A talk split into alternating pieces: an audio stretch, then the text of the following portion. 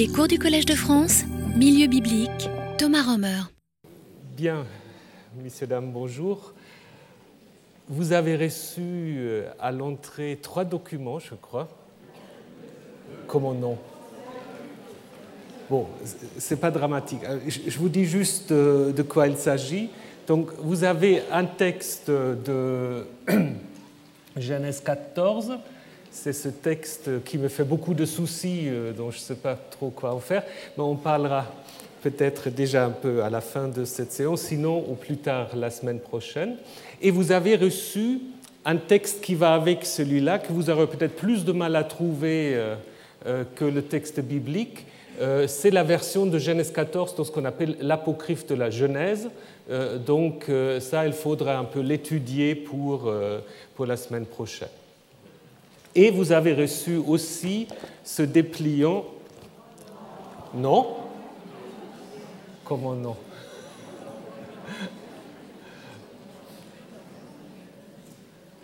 Euh, Ce dépliant qui vous informe du... Euh, ça ne vous a pas été distribué? Non. Bon, c'est pas grave, ce sera fait la semaine prochaine. Donc, vous avez tout à fait le temps. C'est simplement le programme, euh, Monsieur Durand vous en parlera peut-être aussi, c'est le programme du colloque euh, des chaires d'assyriologie des milieux bibliques sur les vivants et les morts. Euh, c'est après, après Pâques, donc vous aurez encore un peu de temps. Voilà. Donc, euh, autrement, vous trouvez aussi toutes les informations sur les sites des chaires d'assyriologie de milieu biblique si euh, vous voulez déjà vous, vous, informer du programme. Alors, nous avons vu la semaine dernière euh, les multiples liens entre ce récit du sacrifice d'Abraham ou de l'Akedah, comme on l'appelle dans la tradition juive, et les sacrifices humains. Donc je vous ai montré un peu à la fois au niveau des textes bibliques, mais aussi au niveau des attestations extra-bibliques, que le sacrifice humain euh, est une réalité dans le Levant. Donc on ne peut pas le nier. Euh, seulement ce qu'on va observer, ce qu'à l'intérieur du judaïsme naissant, avec la conviction qu'il n'y a qu'un seul Dieu, mais qui va se mettre en place on en parlera l'année prochaine, qui va se mettre en place très très progressivement, cette idée du Dieu unique.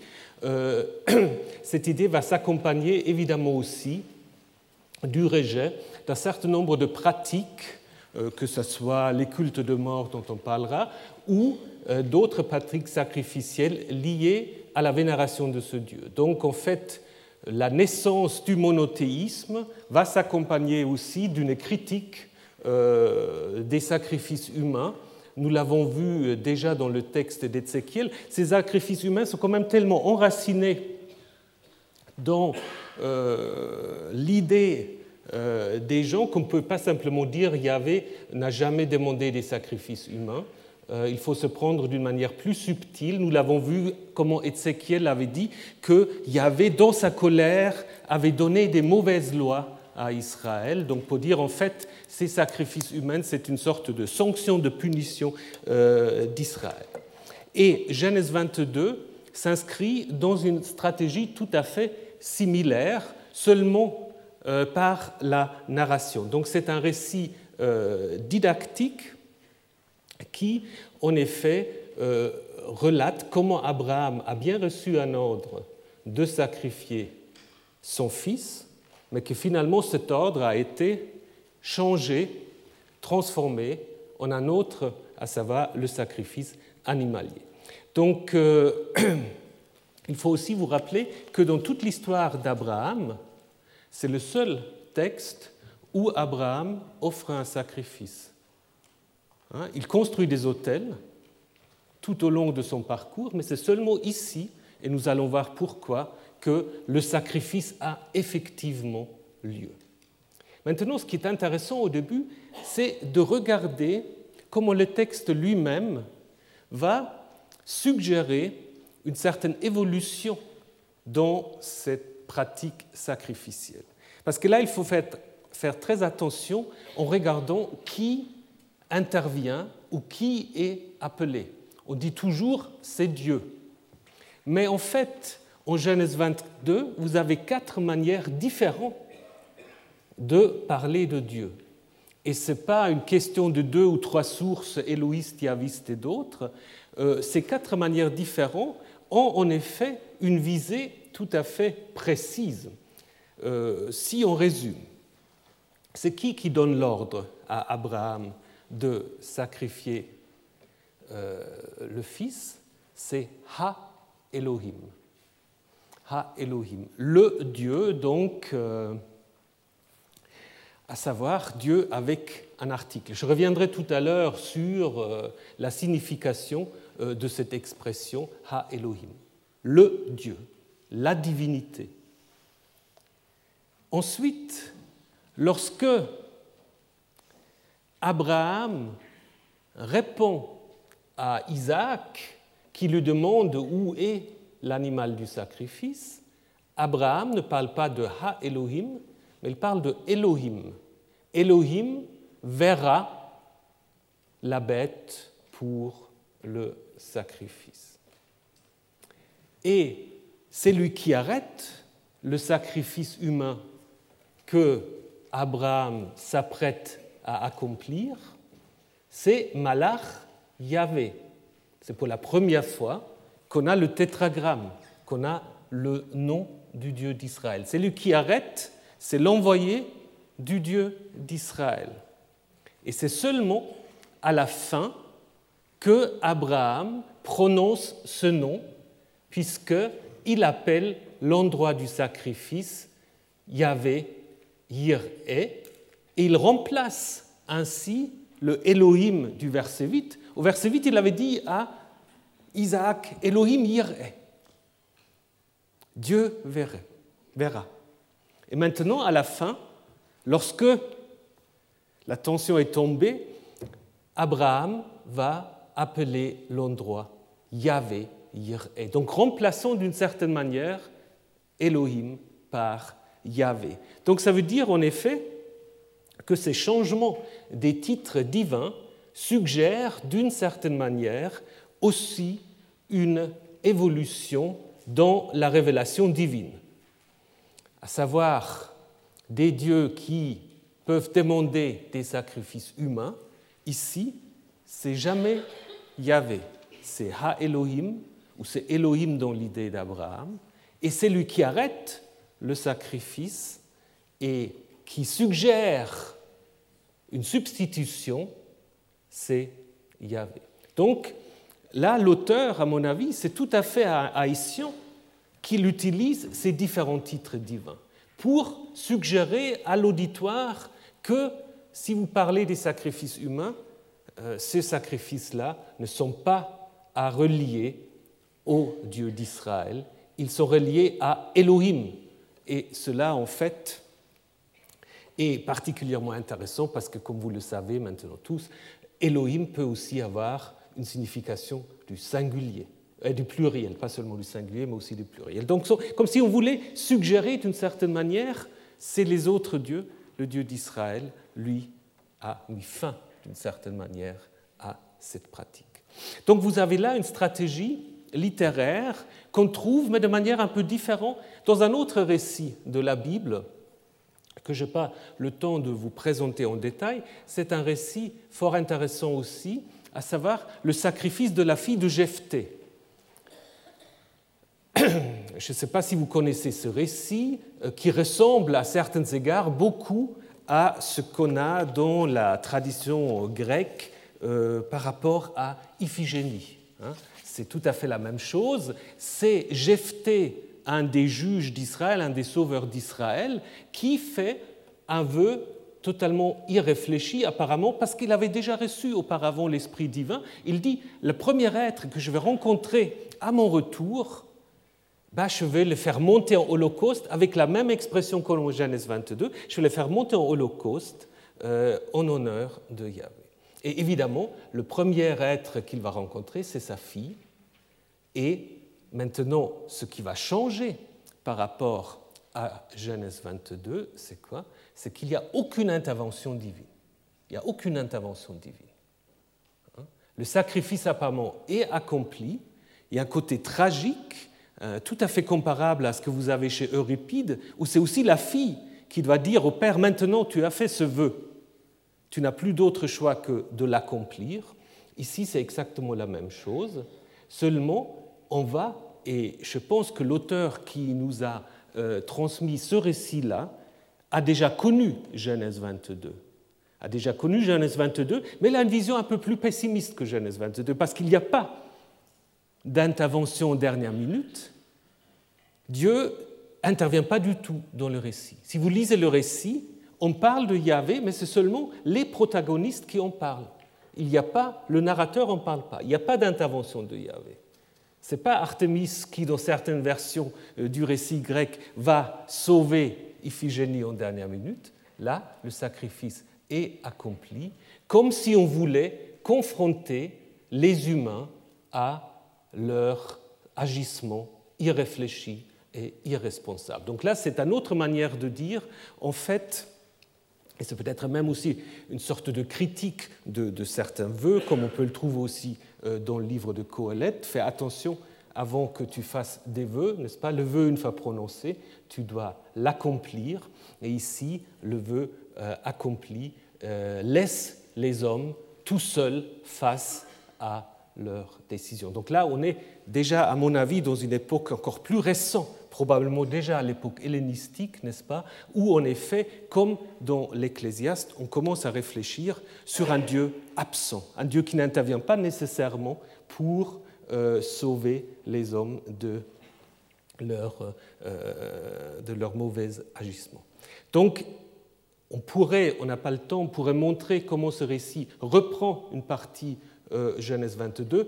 Iphigénie, elle est en fait désignée exactement comme Isaac, elle est désignée comme étant la fille unique. Hein, Jephthé n'a pas d'autres enfants. Euh, la discussion entre Iphigénie et euh, Abraham est tout à fait comparable avec mon père, le Holocauste, etc., seulement avec la grande différence que euh, Dieu n'intervient plus pour empêcher, laissant les hommes face aux conséquences de leurs paroles irréfléchies. Donc, euh, on peut dire qu'à l'aide de ces récits, le judaïsme naissant officiel a voulu éradiquer les sacrifices d'enfants. Mais peut-être serait-il plus exact de dire qu'il a cherché à fournir une sublimation à ces pratiques. Sublimation, euh, et je vous conseille pour ceux qui lisent l'anglais, euh, ce livre très important de John Levinson, The Transformation of Child Sacrifice in Judaism and Christianity, qui parle en fait de la transformation de l'idée du sacrifice d'enfants, à la fois dans le judaïsme et dans le christianisme, parce que toutes les théories sur la mort de Jésus dans les évangiles et euh, ensuite chez les premiers commentateurs chrétiens, vous ne pouvez pas les comprendre sans Genèse 22. Hein. Donc c'est vraiment un texte fondateur, aussi dans le judaïsme, n'est-ce pas? Puisque l'importance de l'Akedah dans le judaïsme, vous la connaissez sans doute, elle a souvent euh, servi aussi à relire l'histoire des Juifs à la lumière euh, d'une lecture sacrificielle. Alors on peut en penser ce qu'on en veut, mais c'est un fait que cela a marqué à la fois euh, le judaïsme et le christianisme.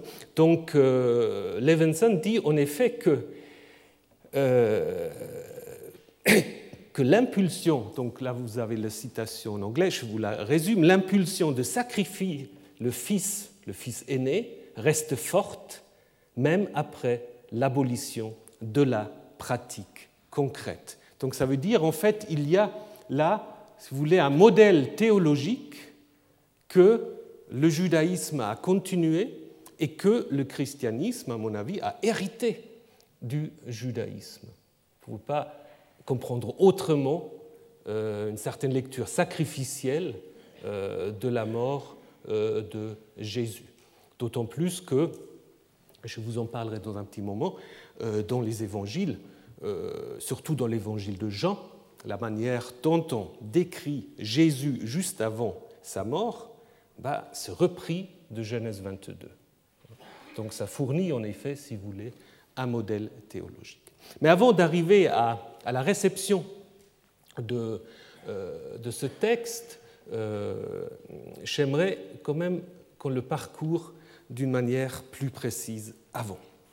Alors ce qu'on peut dire que nous avons en effet en Genèse 22 une narration qui est très sobre. C'est peut-être ça aussi ce qui fait sa force. Elias Auerbach, un grand, euh, grand spécialiste de la littérature ancienne, a écrit un livre magnifique qui s'appelle Mimesis, Mimesis, où il a comparé, entre autres, Genèse 22 et l'Odyssée, le chant 19, euh, qui relate en fait la rencontre entre Ulysse et sa nourrice euh, Euryclée.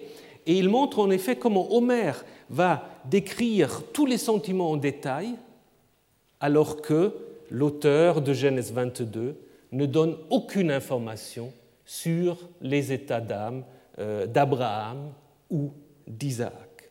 C'est toute la différence en fait entre ces récits. Le titre de ce récit, Dieu mit Abraham à l'épreuve. Alors comment faut-il comprendre euh, ce titre? Alors je vous ai déjà dit, c'est peut-être un ajout euh, postérieur, mais peu importe. Ce que le titre suggère, c'est une certaine interprétation de l'action, hein, à savoir que c'est une mise à l'épreuve. Mais parfois, on vous dit, ça veut dire qu'on libère, on libère euh, l'auditoire de toute angoisse parce qu'il sait d'emblée, l'auditeur ou le lecteur, que ce n'est qu'une épreuve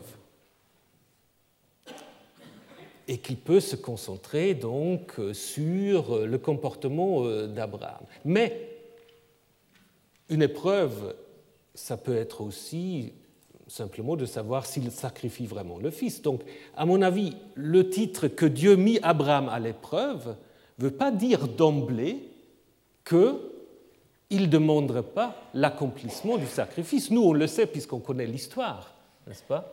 Mais dire pour un lecteur ancien qui pour la première fois, ou un auditeur ancien qui pour la première fois découvre l'histoire, on ne peut pas euh, simplement dire bah, on sait d'emblée que c'est qu'une épreuve. Une épreuve, ça peut être toutes sortes de choses. Pensez à Job. Hein. Job, bah, il est aussi soumis à des épreuves, mais les fils et les filles de Job, ils vont mourir. Ils vont être tués. Donc on ne peut pas dire que le titre, en fait, euh, empêche cette compréhension. C'est une interprétation théologique, mais ce n'est pas pour autant d'emblée une libération de l'auditeur de ce qui pourrait arriver dans le récit. Alors là, il faut dire une chose assez euh, importante, que le mot hébreu euh, nassa à la forme, euh, à la forme intensive, donc nissa au piel, est très très rarement utilisé pour la mise à l'épreuve d'un être humain par Dieu. Il n'y a que deux autres textes dans toute la Bible. Il n'y a que deux autres textes. Le premier se trouve dans le livre des Chroniques par rapport au roi Ézéchias, euh, livre des Chroniques donc, euh, qui date de la fin de l'époque perse, au début de l'époque hellénistique. Donc là, de nouveau, nous sommes dans un contexte euh, plutôt récent, hein, où l'auteur des Chroniques réécrit l'histoire d'Ézéchias, qui dans les livres des rois est à la fois un roi très, très apprécié par euh, les rédacteurs du livre des rois, mais qui a aussi des côtés un peu, qu'est-ce qu'il faut dire, euh, un peu plus douteux, euh, puisqu'il se soumet aux Assyriens et il semble d'une certaine manière, selon certains textes même, être un peu responsable dans le livre des rois déjà de l'exil babylonien.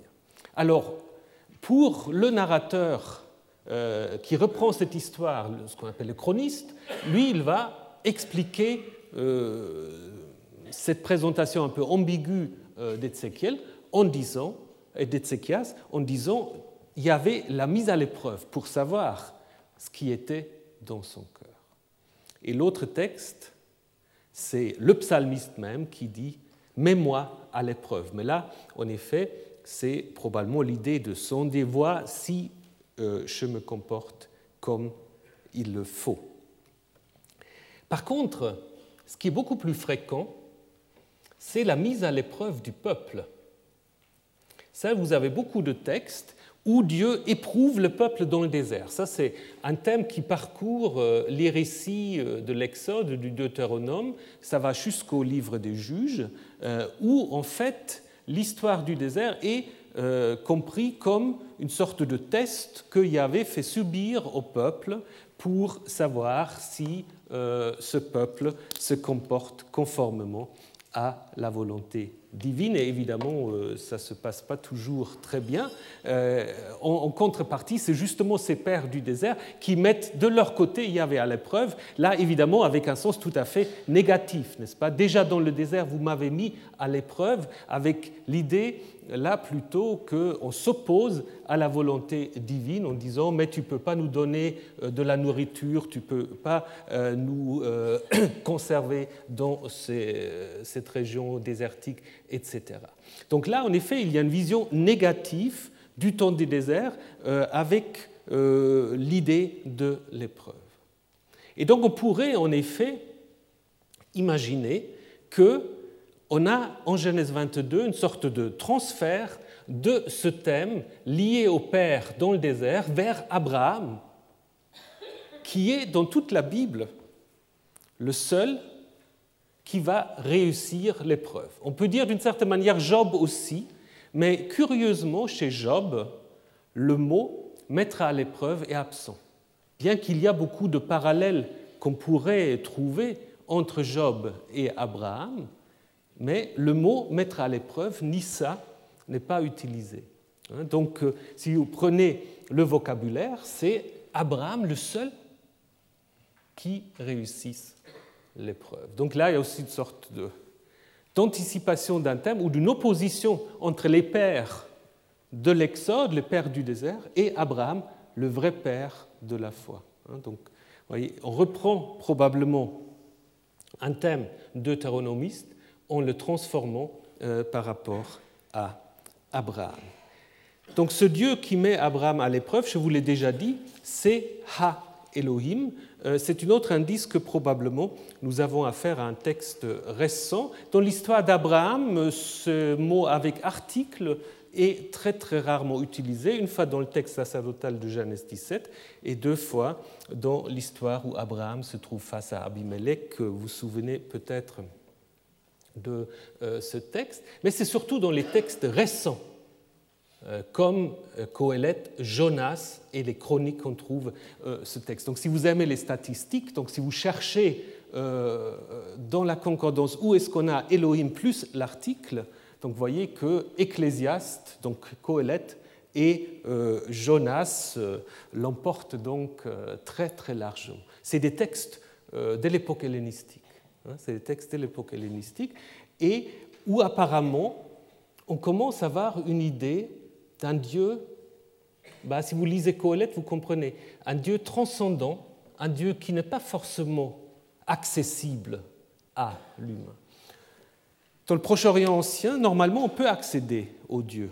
On a des sacrifices, on a des offrandes, on a, on a le culte, on a les prêtres. Mais tout d'un coup, il y a une réflexion quasi philosophique sur un Dieu qui est éloigné des hommes. Comme va le dire en fait euh, Coëlette, l'ecclésiaste, Dieu est dans le ciel et toi tu es sur terre. Donc à ce moment-là, euh, va commencer une réflexion sur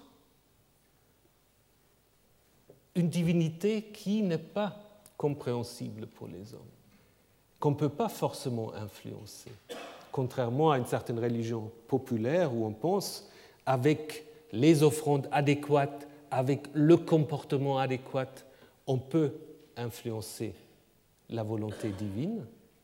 Euh, les textes qui utilisent Ha Elohim ont souvent cette connotation-là. Un Dieu transcendant ou parfois aussi un Dieu incompréhensible, un Dieu presque un peu obscur, comme c'est le cas ici au début de l'histoire, puisque c'est justement ce Ha Elohim qui va demander le sacrifice. il va demander ce sacrifice en demandant à Abraham de lui faire monter en holocauste son fils unique. Pourquoi son fils unique? Abraham a-t-il qu'un seul fils?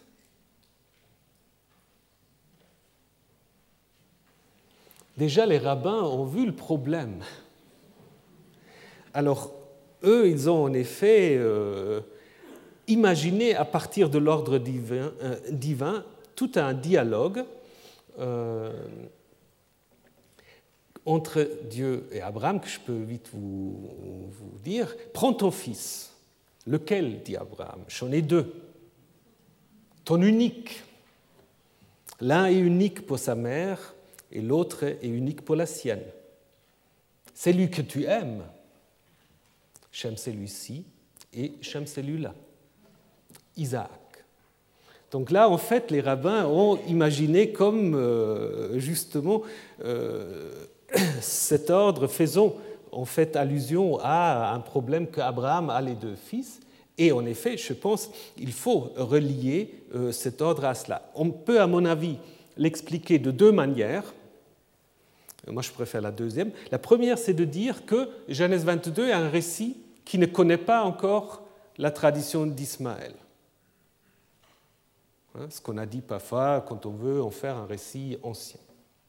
Ou alors, et ça, ça me paraît plus logique, en fait, Genèse 22 présuppose le récit précédent au chapitre 21 dont je vous ai déjà parlé, où on va en effet raconter comment sur ordre de Sarah, me relayé d'une certaine manière par Dieu aussi, Abraham a dû expulser Hagar et son premier fils Ismaël. Donc si le narrateur connaît cette histoire, ben, le seul fils qui reste à Abraham, c'est l'unique, c'est Isaac. C'est probablement comme ça qu'il faut voir euh, cet ordre un peu curieux. L'autre euh, euh, expression qui a aussi beaucoup perturbé les commentateurs, c'est le pays de Moria, puisqu'il faut qu'il aille au pays de Moria. Qu'est-ce que c'est Moria? Là aussi, beaucoup de, euh, spéculations. Le seul autre texte dans toute la Bible où nous trouvons Moria se trouve dans 2 Chroniques 3, où il est clairement fait allusion au temple ou à la colline du temple Jérusalem. Salomon commença à bâtir la maison de Yahvé à Jérusalem sur la montagne de Moria qui avait été montrée, Nira, euh, à David, son père. Alors ce qui est assez intéressant euh, dans ce texte-là, c'est que Moria est mise en relation avec une racine hébreu, ra'a. Ra'a qui veut dire voir et dans la forme causative, faire voir, montrer. Hein. Donc la montagne qui a été montrée à David, ça fait certainement allusion à 2 Samuel 24 où euh, David va acheter euh, la montagne euh, du, temple. Ce qui est intéressant, c'est que en Genèse 22, on a le même jeu de mots avec la racine ra'a. Si vous soulignez dans votre texte l'occurrence de cette racine, voyez qu'elle est très fréquente. Elle parcourt tout le texte jusqu'au verset 14. C'est là où Abraham donne le nom à Moria, euh, autrement en disant Yahvé Yir'e, Yahvé verra. Et après, la racine n'apparaît plus. Donc ça, c'est vraiment, si vous voulez, l'aboutissement. Et donc, je pense qu'il faut d'emblée voir en Moria euh, une volonté de suggérer au lecteur que le lieu, bien qu'il soit mystérieux, il n'est pas si mystérieux que ça pour le lecteur, parce qu'il ne peut s'agir, dans une perspective judéenne, que de Jérusalem. Parce que c'est à Jérusalem seul qu'on peut sacrifier. Hein, on peut évidemment imaginer qu'il y a aussi d'autres jeux de mots encore avec euh, Moria. Euh, l'un n'exclut pas forcément l'autre. Euh, Yara, qui veut dire instruire, la forme causative donne ensuite Torah, enseignement, ou même craindre, Yaré. Hein, donc vous voyez, c'est tout très proche, Ra'a, Yara, Ra'e, puisque la crainte de Dieu reviendra également à la suite. Mais peut-être c'est tout cela que l'auteur veut mettre sous ce mot de Moria. Alors ce qu'on peut encore rappeler, c'est que ce Moria est d'abord qualifié de pays. Le pays de Moria, et lorsque Abraham le voit, ce n'est plus le pays, c'est devenu le Macomb. Le Macomb, le lieu. Et le lieu, c'est justement une autre manière de faire allusion au temple, puisque si vous lisez Deutéronome 12, c'est seulement au Macomb, au lieu choisi par Yahvé, que les sacrifices sont possibles. Donc je pense qu'il n'y a pas d'autre euh, compréhension possible. Ici, le narrateur suggère que Abraham se trouve à Jérusalem. D'autant plus, mais ça c'est peut-être un peu trop rationalisant, je vous l'accorde, c'est que quand est-ce qu'il arrive à Moria? Le troisième jour. Et donc, il part d'où? Il part de Beersheba. De Beersheba à Jérusalem, vous mettez en effet trois jours. Hein. Mais trois, évidemment, est aussi un chiffre symbolique, donc je ne sais pas s'il faut trop en y mettre, mais simplement, ce n'est pas contradictoire. Ce n'est pas contradictoire. Hein. Alors, l'ordre du sacrifice, ça c'est aussi très intéressant parce que là aussi, on vous promet de temps à autre des révélations qui changeraient tout à fait le texte. Euh, donc, faut que je vous en parle brièvement, fait le monter là-bas en holocauste. Ça, c'est, ou là-haut, peu importe, c'est l'ordre que Abraham reçoit de Dieu. Et là, il y a toute une tradition qui ressurgit de temps à autre, qui dit que Dieu n'a jamais demandé un sacrifice à Abraham. Ça, c'est euh, en fait, ça commence déjà avec, euh, avec Bereshit Rabbah, donc un, commentaire euh, rabbinique de la Genèse, repris par Rashi, grand exégète du Moyen Âge, qui dit en effet, Dieu ne lui dit pas immole-le, le Saint béni soit-il, ne voulait nullement cela, mais seulement de le faire monter sur la montagne pour donner à la personne d'Isaac le caractère d'une offrande. Donc l'idée, c'est évidemment parce que la racine Allah, dans la forme causative, veut en effet dire monter, faire monter. Hein? Donc, euh, on pourra dire, voilà, il a dit en fait à Abraham, fais-le monter en monter. Ça, c'est aussi Marie Balmary euh, qui a repris ça. On dit Disons qu'Abraham a mal compris l'ordre de Dieu, il a mis ses propres fantasmes sur un Dieu cruel euh, derrière l'ordre de Dieu, et en fait, toute l'histoire ne sera que l'histoire d'un terrible malentendu euh, où Abraham était dans l'incapacité de comprendre l'ordre divin. Alors c'est très sympathique, mais je pense ce n'est pas adapté à ce que le texte veut suggérer.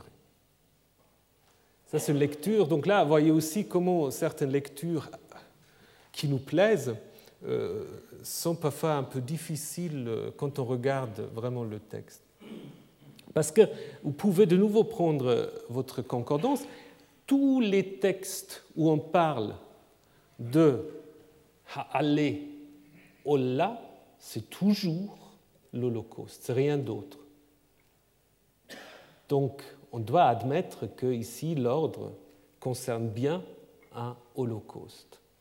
Euh, autrement, on, lit le texte un peu contre son intention, ce qui le rend peut-être plus sympathique, euh, mais qui, à mon avis, n'aide pas forcément à la compréhension du texte. Ça le rend, à mon avis, trop lisse. Et euh, donc je pense, euh, après on peut aimer ou pas aimer le texte, ça c'est un autre problème, mais je pense qu'il faut d'abord essayer de le comprendre, de ce qu'il veut dire, et par d'emblée dire, ah, euh, on s'est trompé depuis 20 siècles, moi maintenant je vous dis en fait la vérité sur le texte. C'est rare, des révélations comme ça sont rares, et souvent il faut s'en méfier. Donc ce qu'on peut en effet dire, que tout le comportement d'Abraham va vers l'idée du sacrifice et il prend avec lui deux garçons. Ça, c'est assez curieux aussi. Pourquoi Abraham prend avec lui deux garçons, deux Naharim Alors, on peut dire qu'il en a besoin euh, euh, pour euh, porter les choses. Ce qui est assez intéressant, que lorsque dans le récit on parle de Isaac, on l'appelle aussi Nahar. Il est appelé de la même manière que les garçons. Il y a presque une sorte de confusion entre les Naharim et le Nahar. Alors, euh, d'une certaine manière, on pourrait presque dire que ces jeunes gens sont en quelque sorte un miroir euh, pour Isaac. Ils symbolisent d'une certaine manière aussi la maison euh, d'Abraham qu'il doit laisser derrière pour être seul avec l'autre Nahar au moment décisif, un peu comme Moïse doit laisser derrière lui le âme, le peuple, pour monter euh, vers Dieu. Ainsi, Abraham doit être tout seul avec euh, son fils. Mais je pense qu'il y a une autre, euh, une autre raison pour la présence de ces Naharim. Ils sont simplement nécessaires parce que Abraham va leur adresser un ordre. Et cet ordre est fondamental pour l'histoire. Il faut que Abraham puisse parler à quelqu'un. Il parle très peu dans le récit, il parle très peu, mais quand il parle, justement, c'est quasiment le centre du récit. La narration, à mon avis, est secondaire même par rapport aux paroles qui sont énoncées dans cette narration. Hein? Euh, les préparatifs montrent que tous les voyageurs savent que le but du voyage est un sacrifice. On met tout à la fin, ce qui n'est pas tout à fait logique, euh, la, préparation euh, du bois pour le sacrifice, mais ça, c'est simplement pour des raisons, euh, je dirais, de tension narrative. Seulement, donc je dis, les Naharim, une fois arrivés au pays, que Abraham connaît sans que Dieu lui donne un ordre précis. Donc là aussi, c'est très ramassé. Le troisième jour, Abraham lève les yeux et il voit le lieu. Donc il sait où il doit aller. Alors est-ce que c'est simplement une sorte de d'allusion à une sorte de capacité visionnaire euh, d'Abraham, ou simplement une formulation très ramassée pour dire que c'est dans une vision que Dieu lui indique le lieu qu'il sait désormais, contrairement apparemment à ses compagnons des routes. Donc c'est Abraham seul qui sait qu'il est maintenant arrivé au Macomb. Et c'est là, en effet, qu'intervient euh, le discours que Abraham précise au Naharim. Et je crois qu'ils sont là surtout pour ce discours. Ce discours, il est très bref, mais il est très intéressant. Restez ici avec l'âne, moi et le garçon, nous montons adorer et ensuite nous reviendrons vers vous. Nous reviendrons vers vous. Alors, quel est le sens de cette, de cette parole? Qu'est-ce que ça signifie? Nous reviendrons vers vous.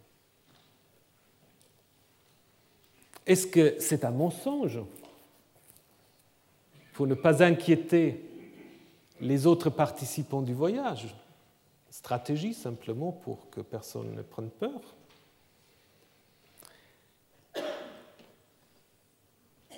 Abraham a-t-il décidé finalement de ne pas sacrifier son fils? S'oppose-t-il euh, à l'ordre divin? Ou sait-il d'avance que Dieu ne peut, en fin de compte, lui demander un tel sacrifice? Vous pouvez lire cette euh, annonce dans tous ces sens-là. Et ça, c'est la force de ce récit, qu'il ne nous précise pas comment il faut comprendre les paroles d'Abraham. On va voir ça exactement de la même manière quand il va parler à Isaac. Il y a une ambiguïté voulue dans cette parole. Et dans les deux paroles d'Abraham, en fait, il y a trois paroles d'Abraham dans le récit ou quatre si vous voulez. 4. Mais les deux, la première et la 4, c'est simplement adieu, où Abraham répond très brièvement en disant Hineni, me voici.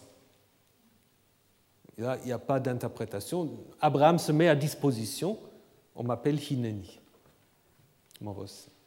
Par contre, les deux paroles plus explicites que Abraham adresse d'abord au Naharim et ensuite au Nahar, les deux paroles ne s'accomplissent pas exactement. Il dit Nous reviendrons vers vous, et on l'a déjà vu, c'est Abraham seul qui reviendra. Ensuite, il va dire à Isaac C'est Dieu qui verra la bête de l'Holocauste. Et finalement, dans l'histoire, c'est qui? C'est Abraham même qui voit la bête de l'Holocauste. Donc si vous voulez, dans les deux paroles d'Abraham, il y a un léger, comment dire, un léger décalage par rapport à ce qui finalement va arriver. Et ça, ce n'est pas par hasard non plus. Hein. Il y a une mini inadéquation entre ce que Abraham annonce et ce qui va en effet se réaliser dans la suite. On reviendra sur cela. Donc, le couteau, maintenant Abraham tout seul avec, euh, avec Isaac, arrivent deux éléments nouveaux dont on n'a pas encore parlé, le feu et le couteau. Voici le feu, donc c'est Isaac qui parle maintenant, voici le feu, voici le couteau. Le feu, bah, il faut imaginer, on ne sait pas très bien comment on faisait le feu à l'époque, donc il faut imaginer qu'on le, on le, transportait, alors là, dans le récit, dans une sorte de bassin de charbon ardent ou quelque chose comme ça. Euh, certains pensent à une torche, mais ce qui est un peu plus compliqué. Mais c'est surtout ce qui est intéressant, c'est le mot pour, euh, euh, pour le couteau, ma'achalet. Ma'achalet. C'est un mot très très rare, une fois encore en juge, une fois dans les proverbes. Et dans tous les textes du Lévitique où on décrit tout le temps le sacrifice, on ne parle jamais de couteau. Donc on ne sait pas, ou disons on sait, et on n'a pas besoin d'expliquer comment euh, on égorge euh, les victimes euh, du, sacrifice. Hein. on ne précise jamais que cela se fait à l'aide d'un couteau, bien qu'on peut évidemment le supposer. Mais ici, peut-être, on a choisi ce mot de ma'achelet pour deux raisons. Peut-être parce que on veut un jeu de mots avec le messager qui va arrêter, c'est malach en hébreu, ma'achalet, malach, c'est peut-être pas par hasard qu'on a choisi ce mot, n'est-ce pas, pour faire une sorte d'opposition. Euh, l'agent de la mort, donc le ma'achalet, fait allusion à l'agent de la vie, le malach Yahvé. Et en même temps, euh, la racine de ma'achalet, c'est achal. Achal, Achal, c'est manger, dévorer. Hein? Donc là, le, couteau, c'est celui qui dévore. Hein?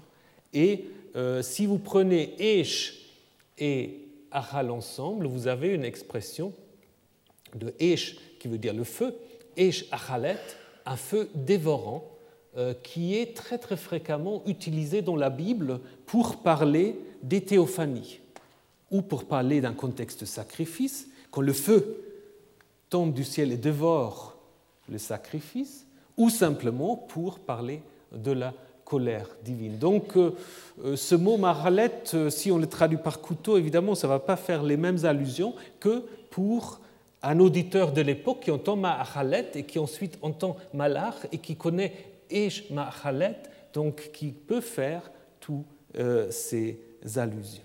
Maintenant, en fait, Isaac est seul face à son père il est chargé du bois, il doit porter le bois. Avant qu'il porte le bois, c'est l'âne qui porte le bois. Hein? Donc, d'une certaine manière, de manière subtile aussi, Isaac est déjà entré d'une certaine manière dans le rôle de l'animal, dans le rôle de l'animal qui porte le bois. Et va-t-il être aussi dans le rôle de l'animal quand ça arrive au sacrifice? Parce que c'est justement cette question-là que Isaac va, euh, poser maintenant à son père, hein, encadré deux fois par cette expression. Ils marchèrent tous les deux ensemble, et maintenant c'est Isaac qui provoque le deuxième grand discours d'Abraham, qui est aussi ambigu que le premier. Parce que la réponse d'Abraham, c'est Dieu verra pour lui la bête pour l'Holocauste, mon fils. Alors de nouveau, comment il faut comprendre? Bah, Vous pouvez le comprendre que de nouveau Abraham euh, veut soit calmer son fils, ou espère, ou sait peut-être que le sacrifice du fils n'aura point lieu. Ou, et ça c'est aussi le Targum qui l'a compris comme ça, faut-il comprendre en effet autrement? À savoir que les derniers deux mots, mon fils, sont à comprendre comme une apposition, à savoir l'animal du sacrifice, c'est toi. Donc Dieu verra pour toi la bête pour l'Holocauste, vous mettez deux points, c'est toi mon fils. Pouvez, en hébreu, vous pouvez comprendre ça tout à fait de cette manière-là. Hein. Et le Targum euh, que je vais vous présenter dans quelques instants, il a compris comme ça. Hein. Donc comme le premier, le deuxième discours d'Abraham euh, joue également ou laisse le lecteur dans une insécurité. Il ne sait pas. Il ne sait pas ce qui se passe dans la tête d'Abraham. Jusqu'au moment euh, fatidique, jusqu'à la, la ligature, là aussi, c'est un mot très très rare, akkad, lié. Hein. Euh, c'est peut-être seulement ici, peut-être dans un texte, mais qui est compliqué du livre d'Ésaïe, dans, dans la Bible, c'est presque le seul endroit où on a ce mot. Évidemment, ça fait allusion au fait que on attache euh, les pattes de l'animal pour qu'il ne bouge pas lors de l'immolation, comme vous l'avez ici sur euh, cette représentation donc, assyrienne. Par contre, le terme immolé, shachat, est très fréquent dans les contextes de sacrifice, apparaît fréquemment dans le livre du Lévitique. Mais ce qui est en effet une différence, si vous prenez le Lévitique, la victime est immolée avant le sacrifice, avant qu'on le mette sur l'autel. Hein, si vous lisez le Lévitique, on, tue d'abord l'animal et ensuite on va le brûler ou on va le partager entre ce qui revient au prêtre, au sacrifiant et euh, à la divinité. Ici, probablement aussi pour des raisons de, tension narrative, euh, le geste dernier, la mise à mort, est gardé jusqu'à la fin, jusqu'à l'arrivée de l'ange euh, de Dieu, qui, contrairement à ce qu'on a dans la tête, et je vais vous montrer tout à l'heure quelques tableaux, l'ange est dans le ciel, donc il n'intervient pas directement, parce que vous connaissez peut-être des tableaux euh, où c'est l'ange qui retient Abraham comme ça, dans le récit, c'est seulement euh, l'ange l'appelle Abraham d'en haut. Hein. Inani ne fait rien à l'enfant. Donc c'est presque un peu comme euh, un Deus ex machina, n'est-ce pas? Au dernier moment, bah, c'est comme dans, dans, les pièces grecques, au dernier moment, voilà, d'en haut, la divinité intervient pour arrêter le sacrifice en disant maintenant je sais, maintenant je sais que tu crains Dieu. Bon, ça, je vous le dis en passant, parce que moi, je trouve que ce n'est pas un vrai problème, mais ça a beaucoup troublé les commentateurs juifs et chrétiens. Maintenant, je sais. Comment Dieu peut-il dire maintenant, je sais? Est-ce qu'il ne savait pas avant? Ben non, il ne savait pas avant. Mais, puisque c'est une mise à l'épreuve. Mais pour les, théologiens juifs et, chrétiens dans la suite, ça posait évidemment un problème par rapport à une certaine conception de Dieu, n'est-ce pas? Si Dieu, est omniscient, si Dieu est tout-puissant, comment fait-il euh, qu'il ne savait pas euh, auparavant? Donc on a en effet tout de suite essayé d'interpréter, dans le livre de Jubilé qui reprend le récit, l'idée c'est, en fait, c'est pas je sais, mais je fais savoir, je vais faire savoir aux autres, n'est-ce pas, aux nations, que Abraham euh, craint Dieu. Euh, Origène, le Talmud, les réformateurs, ils ont une autre piste en disant que Dieu, pour parler aux hommes, parle d'un langage anthropomorphique. Évidemment, euh, il dit à Abraham, je sais, mais il le savait bien avant. ou dans la Bible, à mon avis, il faut un peu euh, faire une différence entre une certaine construction théologique sur Dieu et ce que racontent les récits bibliques. Dans la Bible, c'est clair, Dieu teste, met à l'épreuve pour savoir. En Deutéronome 8, c'est très, clair. Je vous ai mis à l'épreuve pour savoir si vous, oui ou non, vous allez mettre votre confiance euh, en moi. Ou encore, euh, en Job, où il y a une sorte de débat entre Satan et Dieu euh, qui, en effet, tourne autour de la même euh, question. Donc la crainte de Dieu ici n'est pas tellement, comme dans d'autres récits, une sorte de, comportement actif, c'est plutôt en fait la soumission sous l'ordre de Dieu. En Exode 1, les sages-femmes s'opposent au Pharaon qui veut tuer euh, les, les nouveau-nés des Hébreux. on dit qu'ils s'y opposent parce qu'ils avaient la crainte de Dieu. Et ici, c'est presque le contraire. Ici, la crainte de Dieu d'Abraham, bah, c'est qu'il n'hésite pas à tuer son fils. Hein, si vous mettez les deux, parce que souvent on dit c'est le même narrateur, puisqu'on a deux fois la même expression. Mais ça, c'est trop, trop limité. Il faut voir ce qui est derrière euh, ce concept.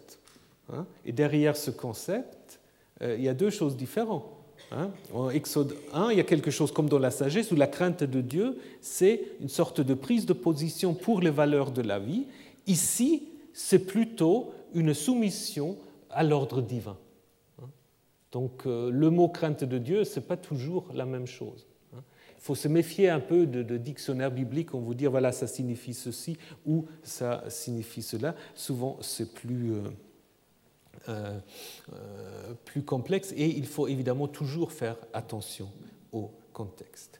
Donc la substitution après le sacrifice, c'est Abraham maintenant qui voit le bélier. Donc je vous ai dit, Dieu verra, ça c'est la réponse d'Abraham, et dans le récit, c'est Abraham qui voit. Et maintenant, le bélier, évidemment, c'est l'animal le plus fréquent qu'on euh, offre aux locaux, si vous prenez le Lévitique. Seulement, ce qui est intéressant, c'est maintenant seulement que l'ordre de Dieu au début, va alehu sham ola, est maintenant accompli, mais aussi de manière différente, par l'action de sacrifice du bélier, vaya lehu le ola. Donc ce qui est donné comme ordre au début, maintenant trouve son accomplissement, mais par un autre euh, objet. Donc c'est l'idée de la substitution, un motif très très courant dans l'Antiquité, avec beaucoup d'exemples. Euh, je ne vais pas maintenant m'y arrêter, euh, parce qu'on arrive déjà à la fin, mais je voudrais quand même terminer, si vous me permettez encore une dizaine de minutes pour que je puisse vous donner quelques, peut-être un peu plus court, quelques exemples aussi de la réception de ce texte. Seulement, de, filon de Biblos, c'est très intéressant puisque là, aussi pour ceux qui cherchent un travail à faire, là, on, parle d'un sacrifice offert par El, qui est identifié à Chronos, à son père Uranos. Et apparemment, il s'agit aussi d'une substitution. Et ce qui est intéressant, c'est que le fils, qui apparemment se substitue à un roi, puisqu'on dit qu'il porte des vêtements royaux, ce fils est appelé Yehoud. Alors, certains ont pensé que ce Yehoud, le judéen, ou d'autres ont pensé que c'est peut-être Yahid, hein, le mot unique qu'on trouve en Genèse 22. Donc il faudrait, mais je ne sais pas euh, n'ai pas eu euh, le temps d'aller dans les détails. Il faudrait voir s'il y a un lien entre ce récit-là et le récit euh, biblique. Alors, Iphigénie, on en a déjà parlé très, très fréquemment. Et une histoire tout à fait comparable, c'est l'histoire de Atamas qu'on trouve chez Apollodore, où là aussi, le père est amené à sacrifier un fils. Euh, là, il y a toute une mise en scène, euh, il y a des jalousies divines, etc., qui interviennent. Euh, le père, convaincu pour sauver la fertilité du pays, veut sacrifier son fils, qui, au dernier moment, est également enlevé par un bélier, et ce bélier ensuite est sacrifié par le père. Donc, Là, si vous voulez, l'idée d'une substitution est quelque chose qui n'est pas du tout propre au récit euh, biblique. Le récit primitif se termine par cette euh, notice euh, Yahvé verra, donc c'est l'explication du mot Moria qu'on veut donner ici. Alors certains ont dit, mais Yahvé Yir'e, ça ne fait pas très Moria, hein, Yahvé ou Yahou Yir'e. Donc on a voulu reconstruire un mot plus ancien euh, du style yériel, euh, mais dans le texte même, vous n'avez pas vraiment euh, d'indication pour faire ça. Je crois que c'est simplement le mot Moria existe que l'auteur veut l'expliquer. Et dans un deuxième temps, on rajoute encore, comme en 2 Chroniques 31, Yahvé se fait voir. Alors ce qui est intéressant, euh, je passe de cela, c'est simplement qu'on peut combiner maintenant ce que la tradition juive a fait. En Genèse 14, un texte que nous allons voir la semaine prochaine, en, Genèse 14, Abraham est à Shalem et il offre là-bas la dîme.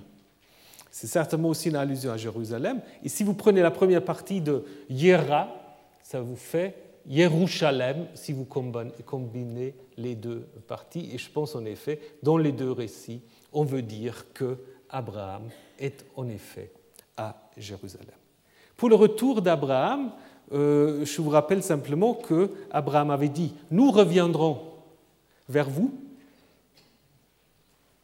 alors que le récit se termine en disant Il revient avec les garçons. Alors, euh, que faut-il faire? Rien du tout, comme disent certains, il ne faut pas surinterpréter ça, mais un récit tellement dense, où on a l'impression que chaque mot, parce qu'il y a des récits très bavards, il y a des récits plutôt denses. Un récit très dense où chaque mot semble être pesé, ça me semble très difficile de dire que c'est simplement une sorte de négligence euh, du narrateur. Alors, faut-il dire, comme l'ont déjà dit certains rabbins, que finalement, Abraham a sacrifié son fils? Ah, il y a des gens qui ont dit ça. Il y a même des gens qui ont essayé de reconstruire un récit ancien avec sacrifice du fils. Prenez le verset 10 et passez au verset 19. Abraham tendit la main, prit le couteau pour immoler son fils, et puis il revint vers les jeunes gens. Ils se levèrent et allèrent ensemble à Beersheba. si vous prenez ça, vous aurez un récit où Abraham aurait sacrifié son fils. Alors, Je ne pense pas qu'il faut le lire comme ça. Mais il y a quand même quelque chose d'important dans ce récit. Malgré la substitution, il y a en même temps aussi une séparation. Il y a quand même une séparation parce que si vous regardez la suite euh, du récit, on ne va plus avoir euh, Abraham et Isaac ensemble. On va préparer la transition vers Isaac. En Genèse 23, on va en parler la semaine prochaine. La semaine prochaine, ça va être très dense. En Genèse 20, ça va être Genèse 14, 23, 24, 25. Parce que c'est la dernière fois. Alors, donc. Alors, euh, dans ces récits, on, on, va acheter le tombeau, on va chercher une femme pour Isaac, et puis on va raconter la mort d'Abraham. Donc, si vous voulez, d'une certaine manière, Genèse 22, c'est déjà un peu la conclusion de l'histoire d'Abraham, qui doit déjà se séparer de son fils pour lui laisser, d'une certaine manière, son autonomie, pour que son histoire à lui, maintenant, peut se mettre en place. Hein. Donc je pense en effet il y a quelque chose de voulu avec cette idée de séparation d'Isaac. Donc il y a substitution, mais en même temps aussi euh, par rapport à la citation que je vous ai donnée tout à l'heure de John Levinson, là de Harvard, euh, je pense qu'il y a aussi peut-être quand même quelque chose qui suggère que même si le geste sacrificiel n'est pas accompli, il y a une sorte de, modèle théologique du Père euh, par rapport au Fils, de la séparation, qui, qui n'est pas totalement terminé avec la substitution. Alors, donc, euh, un récit qui a eu beaucoup euh, donc, euh, de, réception. Dans le Targum, c'est très intéressant. là, on voit déjà comment, dans le Targum, Isaac, puisqu'on est proche de Pessah et de Pâques, ça tombe bien. dans le Targum, Isaac devient déjà l'agneau l'agneau pascal d'une certaine manière, n'est-ce pas? Donc, euh, euh, contrairement au texte biblique, Abraham annonce clairement à son fils qu'il est l'animal du sacrifice, là il n'y a aucun doute. Isaac demande d'être bien lié pour que le sacrifice se passe comme il faut, alors que dans les textes euh, bibliques il reste muet. Dans le Targum, Isaac a une vision céleste avant sa mort, un peu comme Étienne dans, dans les actes. Et euh, contrairement au texte biblique, euh, Abraham, dans une prière, fait état de ses pensées intimes, insistant sur le fait qu'il n'avait aucune hésitation. Donc, mais là, on a un début de lecture où Isaac devient un peu une sorte de d'agneau pascal.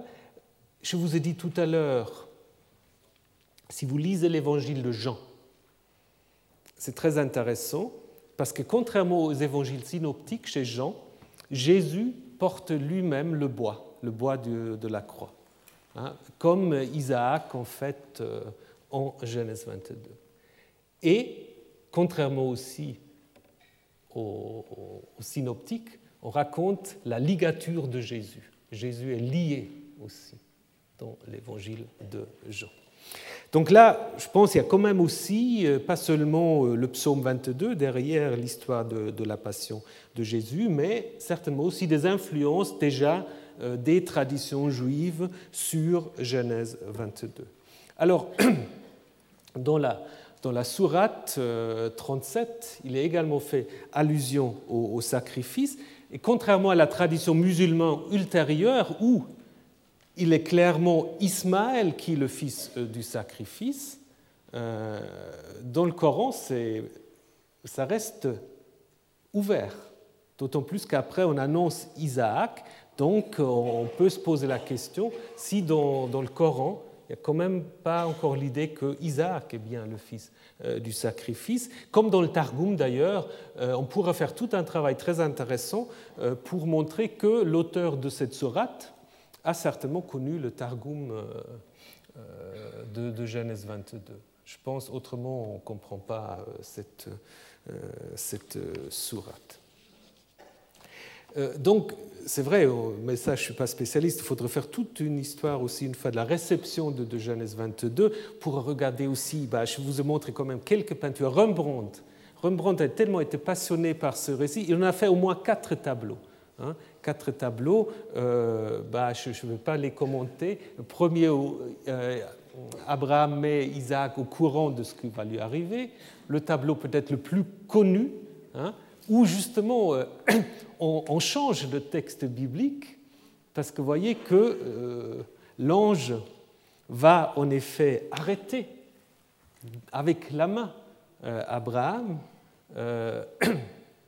comme on le voit aussi bah, dans cette esquisse, où il touche apparemment la tête comme s'il voulait le bénir, et là, il l'embrasse presque de derrière. Donc là, en fait, euh, chez Rembrandt, on voit cette grande proximité tout d'un coup entre cet ange et, euh, Abraham. Deux autres images qui sont très intéressantes. Chagall, euh, où en fait la scène est repartie en quatre parts. Il y a le brun, euh, là derrière, bon, on ne va pas très bien, où il y a la croix de Jésus, mais le bras, peut-être aussi le nazisme. C'est, bon, il faut voir aussi que Sarah elle est, elle est présente. On la pas très, la voit pas très bien. Là, vous la voyez? Voilà. Contrairement au récit biblique, Sarah est, présente. Parce que ça, c'est aussi une grande question des commentateurs juifs, n'est-ce pas Qu'elle arrivait à, à, Sarah. Et euh, bon, finalement, quelque chose de très curieux, c'est Dali. Donc là, vous voyez Abraham tout nu, faisant le sacrifice à un immense monstre presque qui est face à lui. Alors c'est l'ange, mais qui en lui-même porte déjà un peu une sorte de, euh, d'animal euh, qui peut-être déjà est l'animal du sacrifice, donc très très curieux. Et tout récemment, ben ça c'est pas un peintre, mais c'est un dessinateur. Vous avez peut-être déjà vu la, Genèse en bande dessinée, je, vous le conseille, de, Robert Crump. Ceux qui connaissent, c'est plutôt quelqu'un qui, a fait dans, la bande dessinée un peu pornographique au, début. Mais, là, tout à coup, vers ses vieux jours, il se met à, à, illustrer la Bible. Alors, ce que je voulais juste vous montrer, que lui, par contre, il respecte le récit biblique, puisque D'abord, il le respecte, après, il ne le respecte plus. Parce que là, ici, euh, l'ange, euh, à la manière assyrienne, très bien vu, euh, parle depuis le ciel, ne le touche pas. Alors, par contre, quand il dit Abraham retourne vers ses serviteurs et ils se lèvent vers partir ensemble vers Beersheba, ben on voit le petit Isaac qui est sur l'âne. Donc là, ça lui a échappé peut-être au niveau du récit Et puis, bon, je crois qu'on va terminer avec Woody Allen, si vous voulez, euh, ça vaut bien une, conclusion. Abraham, alors ça s'appelle la manque d'humour du père des croyants. Abraham s'éveilla au milieu de la nuit et dit à son fils unique Isaac, J'ai fait un rêve où la voix du Seigneur m'ordonne de sacrifier mon seul enfant. Aussi, habille-toi en vitesse. Et Isaac trembla et demanda, Alors qu'as-tu répondu? Je veux dire, quand il a annoncé tout ça. Que pouvais-je répondre dit Abraham. Je suis là à 2 heures du matin en chemise de nuit et face au Créateur de l'univers. Qu'est-ce que tu veux que je dise? Isaac demanda des précisions. Il a bien dit qu'il veut que tu me sacrifies. Mais Abraham dit, le croyant ne pose pas de questions. Maintenant, allons-y, parce que je n'ai pas que ça à faire. Alors Sarah, qui avait écouté sans mot dire le projet d'Abraham, s'échauffa et dit, Comment peux-tu être certain que c'est bien le Seigneur et pas un de tes farceurs de copains. Car il est dit que le Seigneur déteste les farces de mauvais goût et que tout homme qui fait des farces sera livré aux mains de ses ennemis, même s'il refuse de signer un récipicé. Sur quoi Abraham répondit sans se démonter Je suis bien certain que c'était le Seigneur. Il avait une voix profonde, retentissante, bien modulée, et personne dans les déserts ne peut produire des hurlements comme ça. Alors Sarah dit Et tu tiens à aller jusqu'au bout de ce projet ridicule? Mais Abraham lui rétorqua Franchement, oui, qu'à mettre en doute la parole du Seigneur est la dernière chose à faire avec la situation économique actuelle. Alors il amena Isaac dans un endroit lointain et s'apprêta à le sacrifier. Mais à la dernière minute, le Seigneur saisit la main d'Abraham et lui demanda Comment peux-tu faire une chose pareille? Abraham protesta Mais c'est toi qui m'as dit. Ne t'occupe pas ce que je dis, énonça le Seigneur. Est-ce que tu avales tous les bobards qu'on te raconte? Eh bien, non, dit Abraham honteux. Alors je suggère par manière de plaisanterie que tu sacrifies ton, propre, fils, et toi tu le fais aussitôt, sans discuter, sans te poser des questions. Et Abraham tomba à genoux. C'est que Seigneur, avec toi, on ne sait jamais quand tu plaisantes. le Seigneur, t'en a aucun sens de l'humour, c'est incroyable. Mais cela ne prouve-t-il pas que je t'aime? J'étais prêt à tuer mon fils unique pour te montrer mon amour.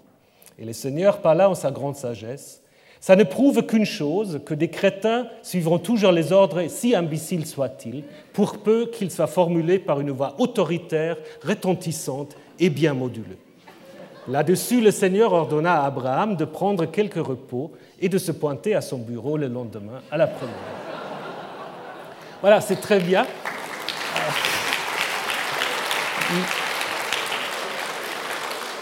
C'est très drôle, mais en même temps, si vous y méditez, si vous y méditez, vous y trouvez un très bon condensé de toutes les questions qu'on peut se poser et qu'on s'est posées par rapport à ces récits. Comment être sûr que Dieu parle? Les rabbins se sont déjà posé la question.